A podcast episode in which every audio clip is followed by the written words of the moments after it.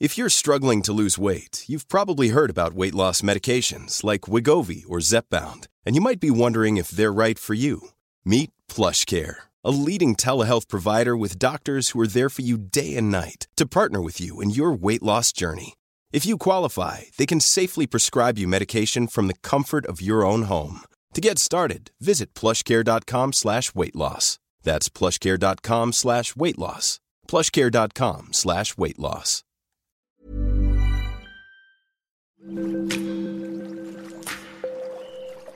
Aderezo presenta Qué sabroso con Gerardo León.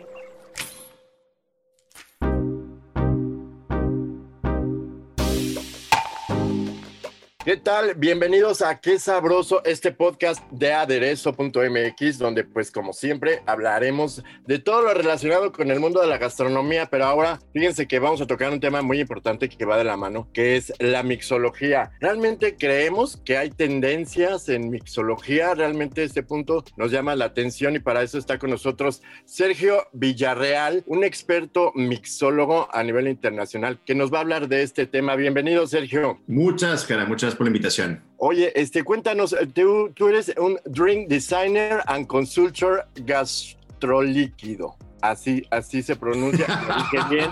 Así, lo dijiste perfecto. no, me, todavía, me, todavía me burlo un poquito del término, pero la realidad es esa.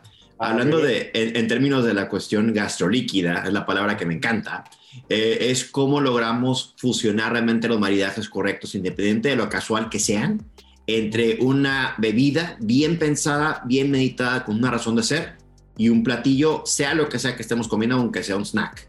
Perfecto. Cuéntanos un poco de tu trayectoria, dónde participas, de dónde surge esta idea o esta intención de acercarte a la mixología. Pues mira, yo tengo el gusto de, de comentarles que yo como fiel mercadólogo, me gradué hace muchos años, no le voy a decir cuántos, eh, pero lo bonito es que tengo la oportunidad de siempre tener presente la cuestión de investigación de mercados, tendencias, modas y demás. Y a mí se me hizo muy fascinante el haberme graduado y tener oportunidad de trabajar en Atlanta por varios años con un grupo muy prestigioso de restauranteros, entre otras divisiones.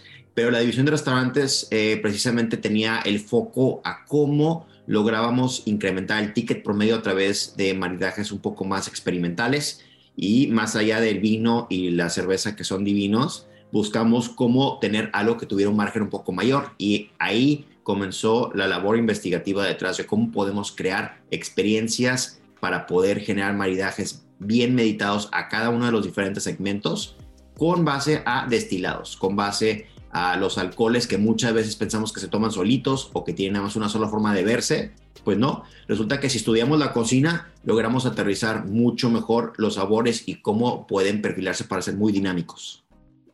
Bueno, hablas de un tema muy importante que obviamente este, pues, surge también como una tendencia, como una propuesta. Está de moda la mixología, eh, creo que es un término nuevo. Digo, no es que sea yo muy ochentero, pero sí, pero en aquel entonces no se hablaba mucho de este tema. Exacto, exacto. Y fíjate que es una gran perspectiva porque quizá yo creo que una de las cosas más relevantes y más interesantes, eh, mínimo para mí, es que es un tema muy ambiguo no sabemos exactamente cómo definir la palabra mixología, que al día de hoy, de hecho, la, Real Academia Española no la ha reconocido como una palabra como tal. Entonces, hablamos de un término que es sumamente romántico porque cada quien tiene una perspectiva muy diferente respecto a qué es, ¿no?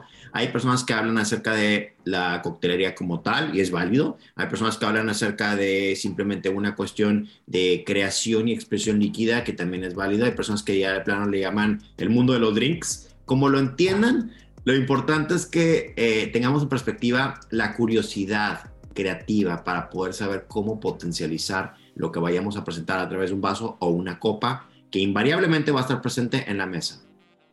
Claro.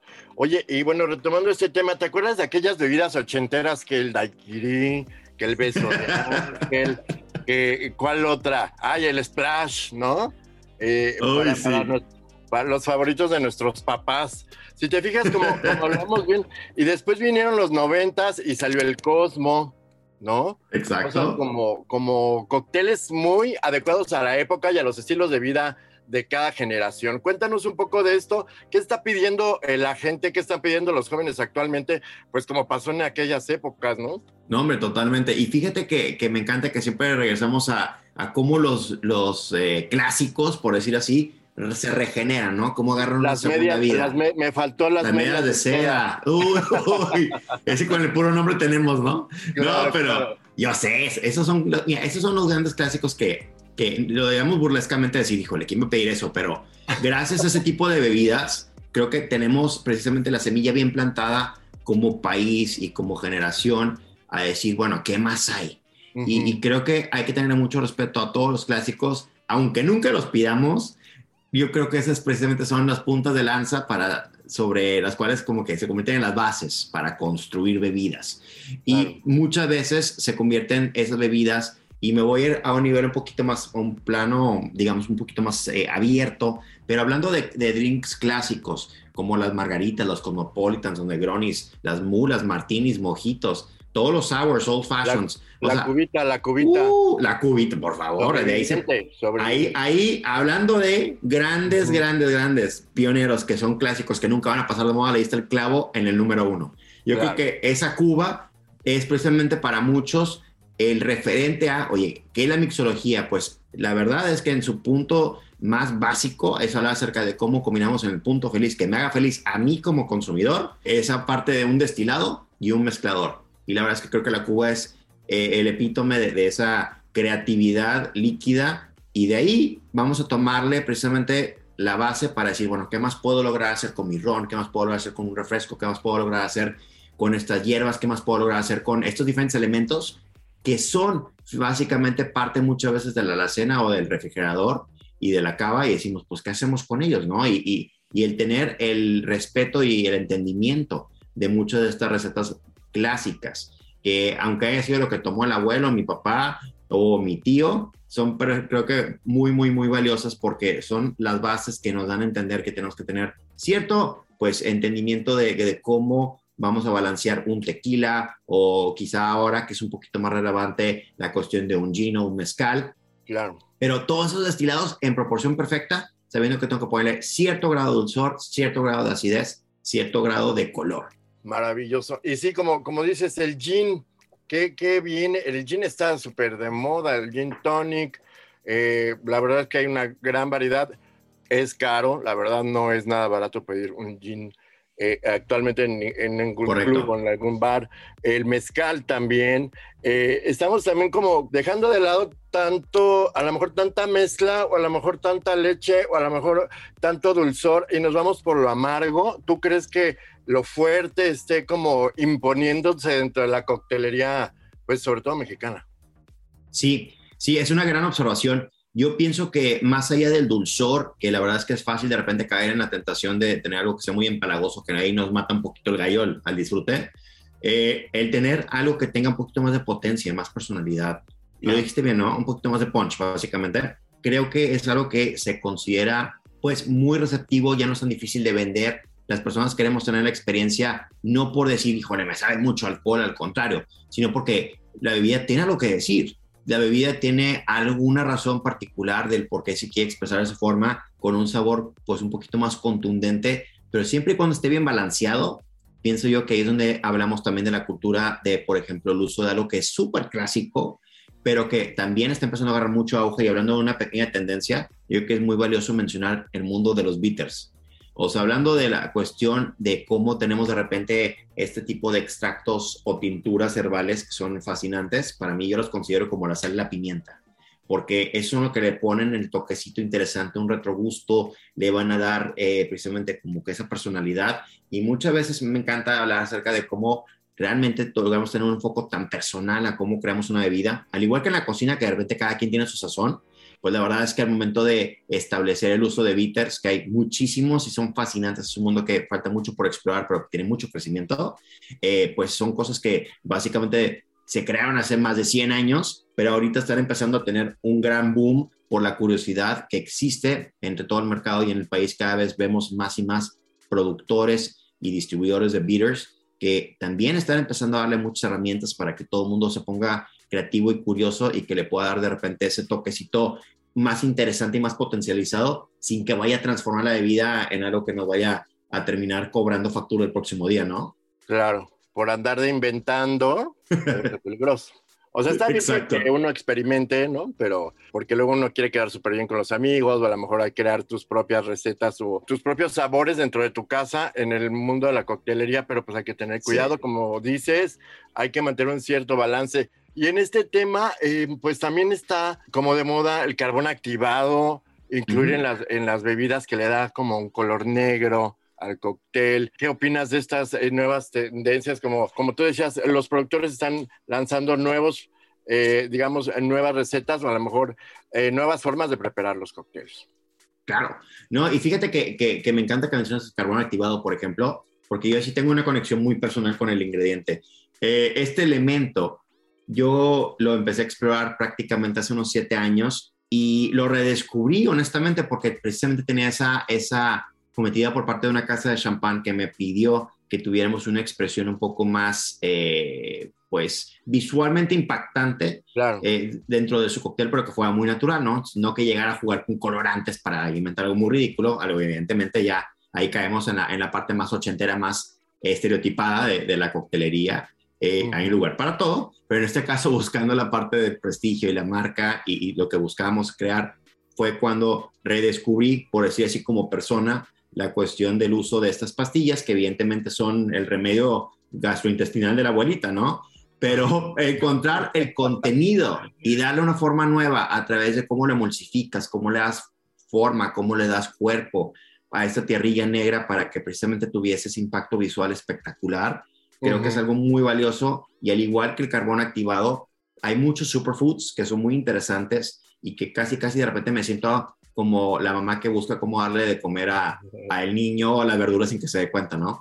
Pero si tú integras alguna especie de superfood que son fascinantes, son bienvenidos y son fáciles de conseguir ahora más que nunca, creo que podemos lograr crear bebidas que tengan esos tintes de algo que de una forma u otra pueda ser ventajoso para mi persona, para mi nivel de energía, para mi eh, pues, resistencia celular y por supuesto, ahorita que hablamos tanto de la cuestión de, la inmunidad y el sistema, cómo tenemos que alimentarlo, pues sí existen muchas particularidades desde el carbón activado hasta el jengibre, por ejemplo, o la ashwanda o diferentes tipos de superfoods que son muy valiosos y que podemos llegar a integrar de formas muy creativas a nuestros tragos para que también tengan algo extra que pueda beneficiarnos. A ver, háblanos un poquito, eh, para los que no saben mucho de los superfoods, ¿cómo, cómo es esta propuesta? Los superfoods realmente, pues no son más que toda esta mega familia de diferentes elementos que existen en el mundo que nos proporcionan diferentes tipos de atributos pues beneficiosos para nuestra salud de una forma u otra, ¿no?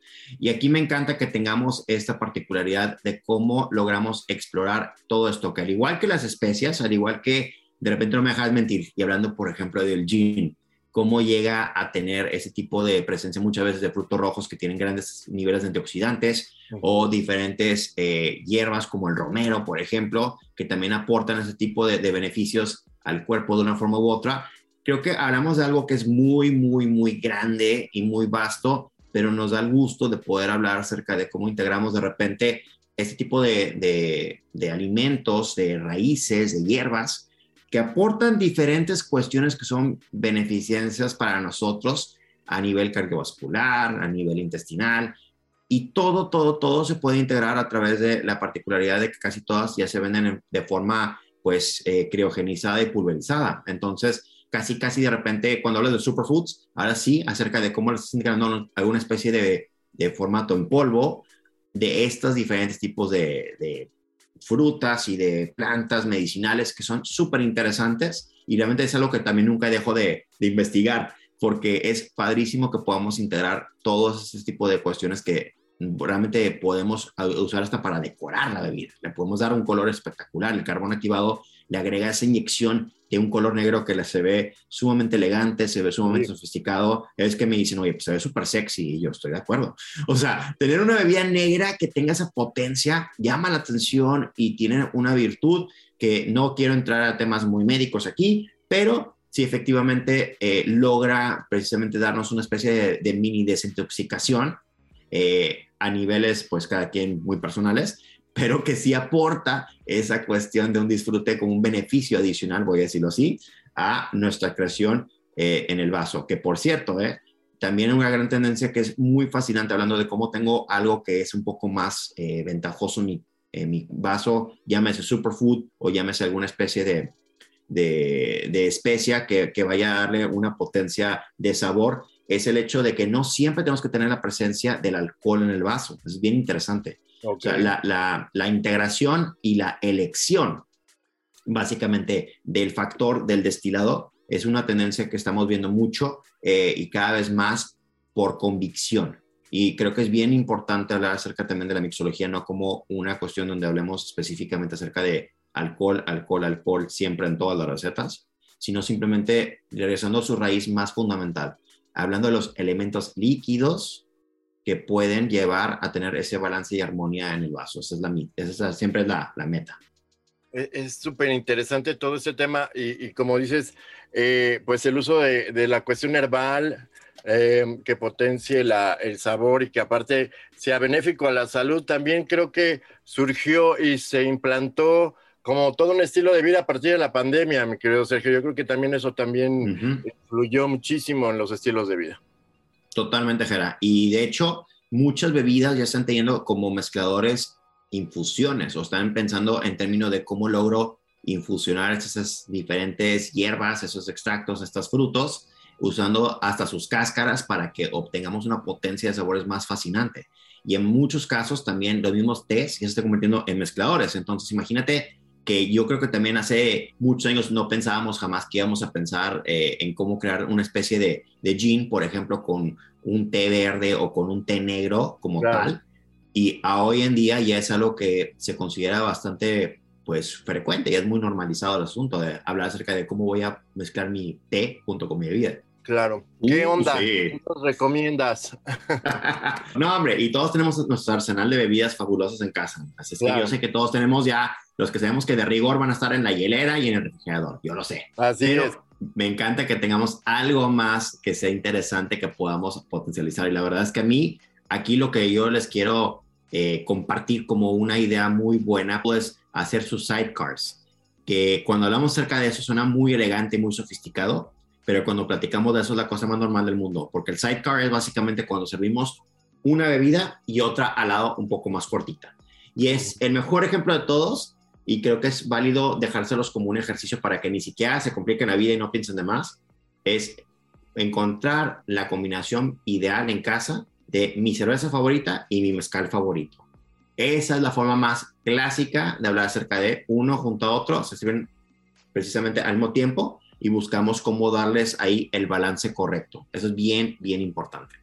A ver, danos una receta fácil y práctica, que esté muy eh, de moda actualmente y que podamos preparar. Uy, claro. Bueno, les voy a decir que para mí el gran campeón que todo el mundo ama, y de hecho me encanta que hayamos ya tocado el tema de la presencia del mezcal en los menús, es el hecho de poder crear un mezcal jamaica súper bien balanceado en casa, creo que es súper, súper fácil y vale mucho la pena eh, crearlo. ¿Cómo lo vamos a hacer? Recuerden que lo más importante siempre es tener la misma medida estandarizada de un destilado en el vaso. Entonces, ojo, cuando hablamos de la medida correcta para poder crear una bebida que tenga un solo elemento de alcohol, la medida universal debe ser una once y media, que para fines prácticos son 45 mililitros, pero también se considera como un vasito shotero que tengamos en casa, el que quieran. Eh, vamos a agarrarlo y vamos a pensar que tres cuartas partes de un shot normal de tequila, eso es lo que debemos de usar de alcohol, independiente de la categoría que usemos, ¿no? Si van a servir ron, van a servir tequila, vodka, gin, mezcal, en este caso, piensen que tres cuartas partes es básicamente la medida correcta que debemos de tener sobre hielo, ¿no? Y al momento de crear el balance correcto de una jamaica, por ejemplo, que va a potencializar divinamente nuestro mezcal, busquen no complicarse la vida, evidentemente, queremos que disfruten el juego, entonces vamos a jugar con una base que tenga partes iguales de miel de agave, que a mí me gusta mucho la miel de agave porque le puede dar un dulzor muy balanceado, pero que no vaya a ser, digamos, tan eh, empalagoso o tan dulce que vaya a matarnos un poquito el gallo. Entonces busquen partes iguales de miel de agave a concentrado de Jamaica. Simple sencillamente lo revuelven. Agréguenle un poquito de chile en polvo, agréguenle unas cucharaditas también quizá de alguna sal que tengan en casa, que ahorita más que nunca las sales son también otro tema que otro día vamos a tocar, porque hay sales increíbles que tienen evidentemente ya toda la cuestión del futuro de, de nuestra proteína a través de insectos. Entonces hay sales con chapulines, sales con gusanos, sales con hormiga. La que ustedes gusten que le va a dar textura, agréguenla, revuélvenla y tengan una emulsión divina que va a ser esta jamaica potencializada con enmienda agave, con las texturas de las sales, que le va a dar picor, que le va a dar esa parte interesante y mucha personalidad. Y obviamente vayan probándolo poco a poco para que lleguen al punto feliz del dulzor, que no sea demasiado, que no sea demasiado poco, pero lo importante es tener ese, esa base de, Jamaica que vamos a agregar en partes iguales, ojo, o tiene que ser parte igual de mezcal a ese eh, eh, pues concentrado de Jamaica ya potencializado con dulzor, con picor, porque vamos a rellenarlo con una base que vaya a darle mucho más eh, fuente de felicidad. Y eso es precisamente un refresco artesanal. Y creo que también tenemos un país que tiene muchísimos, muchísimos productores increíbles. No voy a abundar en marcas ahorita, pero hay muchas eh, propuestas que hay de diferentes refrescos que son realmente pues jugos básicamente naturales, que tienen muchísimos cítricos, hay inclusive hasta de moras. A mí me encantan, por ejemplo, los de naranjas y mandarinas, que ya venden, que tienen la burbuja perfecta, y ese es el mezclador ideal, porque estamos hablando acerca de un azúcar que es de verdad, y no hay que tenerle miedo al azúcar que sea de verdad en moderación, por supuesto, igual que el alcohol. Hay que tener mucho respeto porque imagínate tener una parte de mezcal a una parte de ese concentrado de Jamaica con un poquito de dulzor, con ese picor y todo, un vasito bien escarchado con la misma sal o el mismo chile que tengamos en casa y vamos a darle un relleno sobre hielo con ese refresco que tengamos que tenga naranja, que tenga alguna toronja, que tenga alguna, inclusive si quieren alguna frambuesa, por ejemplo, ya existen en diferentes lugares, lo consiguen en súper sin ningún problema. Entonces tienen un balance perfecto de burbujas, de puré de fruta y el mezcal no se pierde. Créanme que es lo más importante. Si tenemos los balances correctos de azúcares, nuestro destilado base no se va a perder. Está increíble, pues ya escucharon una receta fácil y práctica que promueve tu filosofía, Sergio, que es beber bien, vivir bien. Así que aplíquenlo, porque la verdad es que vale mucho la pena. ¿Dónde te podemos encontrar, mi querido Sergio? Gracias, Jera. En Instagram como arroba el mixólogo. Es lo más fácil del mundo.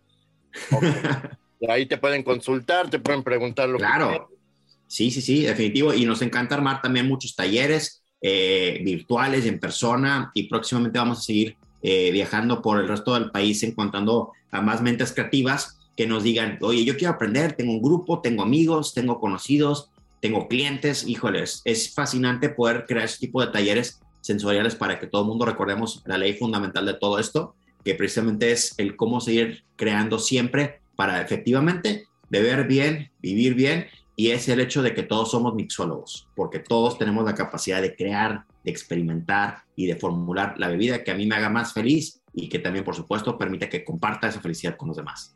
Padrísimo. Muchísimas gracias por eh, estar con nosotros, eh, mi querido eh, Sergio.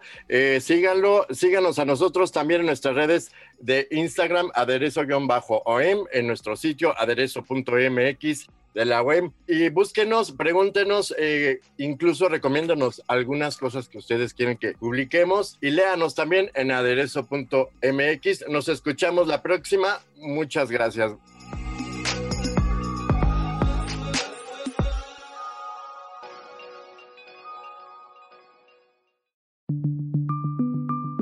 Esta es una producción de la Organización Editorial Mexicana.